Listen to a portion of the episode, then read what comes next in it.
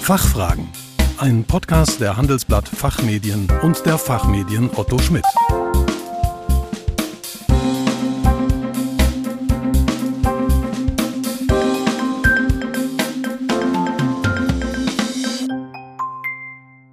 Hallo und herzlich willkommen zum Expertentalk der Fachfragen. Mein Name ist Kerstin Pferdmenges und heute geht es um Vertrauensurlaub, Do's and Don'ts.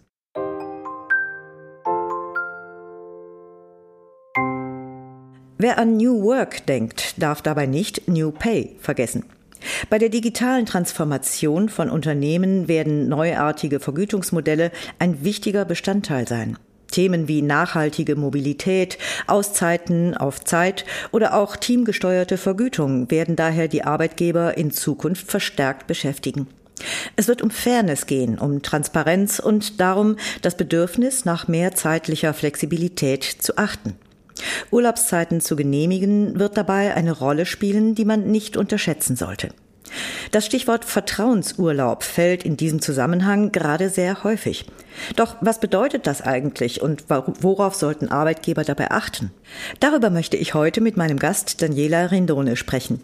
Sie ist als Rechtsanwältin und Counsel im Geschäftsbereich Arbeitsrecht bei der Kanzlei CMS Hasche Siegle am Standort Köln tätig und Co-Head des CMS Exzellenzclusters Workplace Safety and New Work.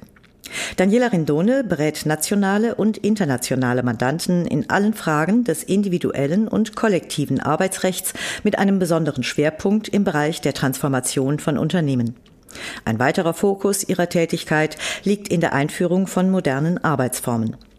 Sie ist außerdem regelmäßige Autorin unseres neuen arbeitsrechtlichen Fachmagazins ZAU oder auch ZAU, Zeitschrift für Arbeitsrecht im Unternehmen.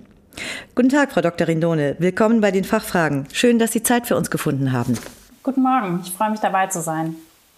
Frau Dr. Rindone, fangen wir ganz harmlos an.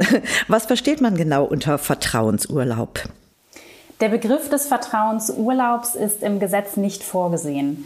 Wir haben zwar das Bundesurlaubsgesetz, welches allerdings nur den gesetzlichen Mindestanspruch des Erholungsurlaubs regelt. In der aktuellen Diskussion wird daher unter Vertrauensurlaub die Möglichkeit verstanden, dass die Beschäftigten die Zahl ihrer jährlichen Urlaubstage eigenverantwortlich und selbstständig bestimmen können, wenn, und das ist wichtig, und solange die Erledigung der Arbeit und Erreichung der Ziele gewährleistet ist.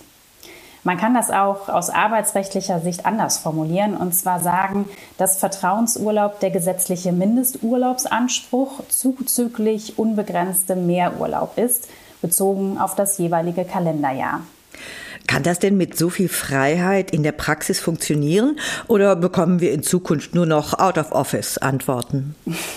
Ja, schwarze Schafe gibt es natürlich immer. Und auch wenn das Konzept des Vertrauensurlaubs hier in Deutschland noch nicht so üblich ist wie beispielsweise in den USA, kann man doch sagen, dass die gewonnenen Erfahrungen durchaus positiv sind. Für die Beschäftigten bedeutet nämlich Vertrauensurlaub insbesondere ein Mehr an Flexibilität, Freiheit, aber auch Eigenverantwortlichkeit. Und für die Unternehmen dürfte es ein ganz wichtiges Marketinginstrument im Wettbewerb um Talente sein. Denn die Unternehmen zeigen damit ein modernes und zukunftsorientiertes Verständnis des Arbeitsverhältnisses, das nicht an überholten und traditionellen Strukturen hängt. Losgelöst davon werden die Unternehmen auch davon ausgehen können, dass mehr Spielraum in Bezug auf Erholungszeiten auch zu höherer Produktivität führt. Und nicht zuletzt sinkt natürlich der Verwaltungsaufwand, der im Zusammenhang mit Urlaubsanträgen, aber auch Genehmigungen im Unternehmen entsteht. Dass Beschäftigte den Vertrauensurlaub ja, schamlos ausnutzen und sich übermäßig häufig im Urlaub befinden, kann aktuell eigentlich nicht festgestellt werden. Ganz im Gegenteil. Häufig wird die Beobachtung gemacht, dass die Urlaubstage deutlich verantwortungsbewusster genommen werden. Allerdings wird man auch sagen müssen, dass man die zukünftigen Entwicklungen in dem Bereich erstmal abwarten muss. Denn derzeit wird der Vertrauensurlaub schwerpunktmäßig in der Start-up-Szene und in Technologieunternehmen angewendet. Bedeutet Vertrauensurlaub damit am Ende, dass ich als Arbeitgeber gar keine Vorgaben mehr dazu mache, wie der Urlaub festzulegen ist? Also wenn man das Konzept des Vertrauensurlaubs weit versteht, kann den Beschäftigten die Freiheit eingeräumt werden, Lage und Dauer des Urlaubs gegebenenfalls in Abstimmung mit dem Team ganz alleine zu bestimmen. Dies sollte allerdings vertraglich festgehalten werden, da im Urlaubsrecht grundsätzlich das Verbot der Selbstbeurlaubung gilt. Prinzipiell erscheint es daher durchaus konsequent, als Arbeitgeber auf die Einflussnahmen zu verzichten. Allerdings muss man auch sagen, wenn das der Geschäftsablauf erfordert oder auch die betrieblichen Strukturen und Bedürfnisse, kann es durchaus sinnvoll sein, dass sich der Arbeitgeber für bestimmte Situationen die Möglichkeit abweichender Vorgaben offen hält. Und wenn jetzt die Arbeitstage von einem Kalenderjahr die Höchstgrenze des Vertrauensurlaubs bilden, welche Urlaubsansprüche können denn dabei auf die Unternehmen zukommen? Theoretisch einige. Daher sollte der Arbeitgeber auch eine vertragliche Regelung vorsehen, wonach der Mehrurlaub, also der Urlaub, der über den gesetzlichen Mindesturlaub hinausgeht, am Jahresende verfällt. Darüber hinaus sollte in der Urlaubsregelung klargestellt werden, dass nicht genommener Vertrauensurlaub auch nicht finanziell abgegolten wird, wenn das Arbeitsverhältnis sein Ende gefunden hat. Andernfalls könnten Beschäftigte mit Vertrauensurlaub geltend machen, dass ihnen für jeden Arbeitstag, an dem das Arbeitsverhältnis bestand, ein Urlaubsanspruch zusteht und dieser, soweit er eben nicht durch Erfüllung erloschen ist, abzugelten ist. Also das heißt in Geld finanziell abzugelten ist. Und dann stehen vor allem bei längerer Betriebszugehörigkeit erhebliche Zahlungen im Raum, wenn der Urlaub mangels entsprechender Vereinbarungen zum Jahresende nicht durch Verfall untergegangen ist. Hm. Ja, kann ich mir vorstellen. Und ähm, was muss beachtet werden, wenn der Vertrauensurlaub übermäßig in Anspruch genommen wird?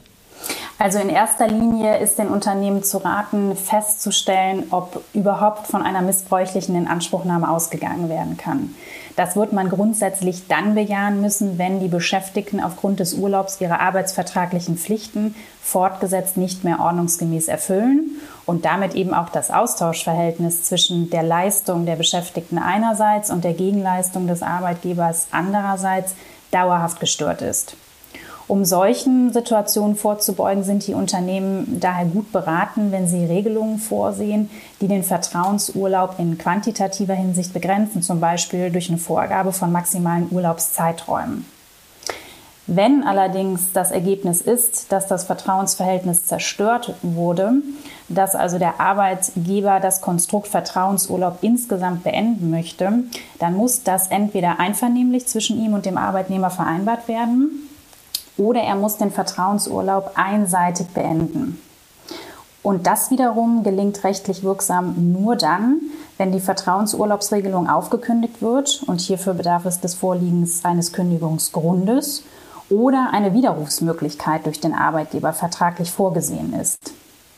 Das Problem dabei ist ein Stück weit, dass noch nicht ganz klar ist im äh, Zusammenhang mit dem Vertrauensurlaub, welche Anforderungen dabei an die wirksame Vereinbarung und Ausübung eines Widerrufsvorbehalts zu stellen sind. Allerdings wird man unter Berücksichtigung der Besonderheiten dieses New Pay-Modells davon ausgehen müssen, dass die Ausübung des Vorbehalts jedenfalls dann angemessen ist, wenn das Austauschverhältnis durch einen Missbrauch des Vertrauens nachhaltig gestört worden ist und daraus die Erwartung folgt, dass diese Störung auch in Zukunft anhalten wird. Das Thema Vertrauensurlaub, ähm, so schätzen wir es ganz stark ein, wird damit als Incentive auf dem Arbeitsmarkt im Rahmen der Weiterentwicklung der modernen Arbeitsformen ähm, an Bedeutung erheblich gewinnen. Und in vielen Fällen wird der Gewährung von Freizeit ein viel größeres Gewicht als eine Gehaltssteigerung zugemessen. Die Einführung von Vertrauensurlaub sollte allerdings mit einer sorgfältigen Vertragsgestaltung einhergehen, um einen Missbrauch und daraus folgende Belastungen für die Unternehmen auszuschließen bzw. zu minimieren. Ja, da kann man ja gespannt sein, wie sich das weiterentwickelt.